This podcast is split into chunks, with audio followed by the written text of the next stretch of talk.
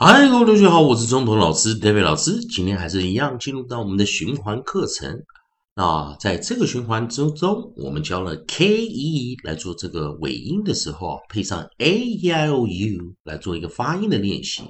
上一堂课教了 O K E，我们发音为 Oak，Oak，Oak。好，那这堂课我们进入到 A E I O U 的顺序呢？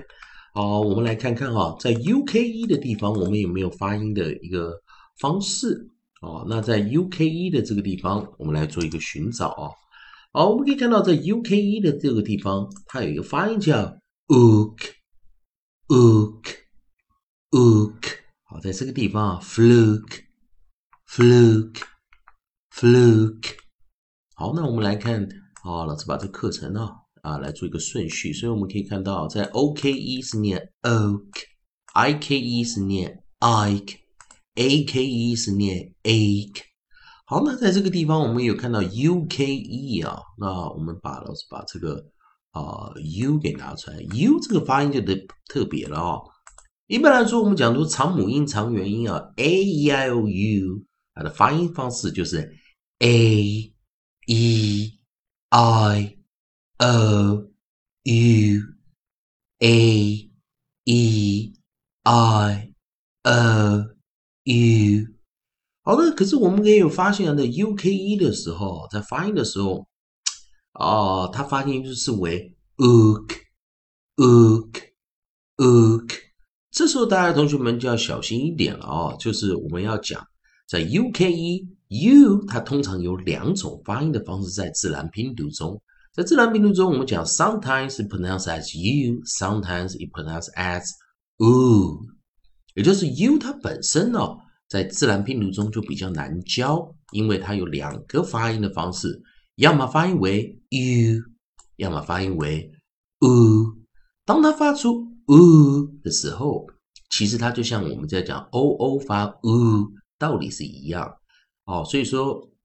同学们要小心这一点哦，就是在自然拼读中要讲这个 “u” 这个音哦是比较难判断一点啊，有时候需要这个音标来做一个辅助啊，哦，所以说有的时候我们为什么要参考这个书籍中啊？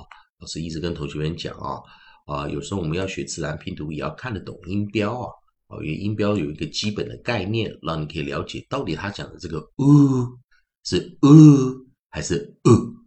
啊，也像 o o 也有两个音啊，u 以及 u 啊，我们讲的短母音啊，短元音或者是长母音、长长元音啊，在 o o 它也有两种发音，因此在 u k e 它发出哦，我们讲 u k e 这个组合，它就是一个最后的三个字母啊，u k e 就是母子一或者元辅一，也就我们称 vowel consonant e，在自然拼读中这个规则，它会发出 long vowel。长母音、长元音，long vowel，长母音、长元音。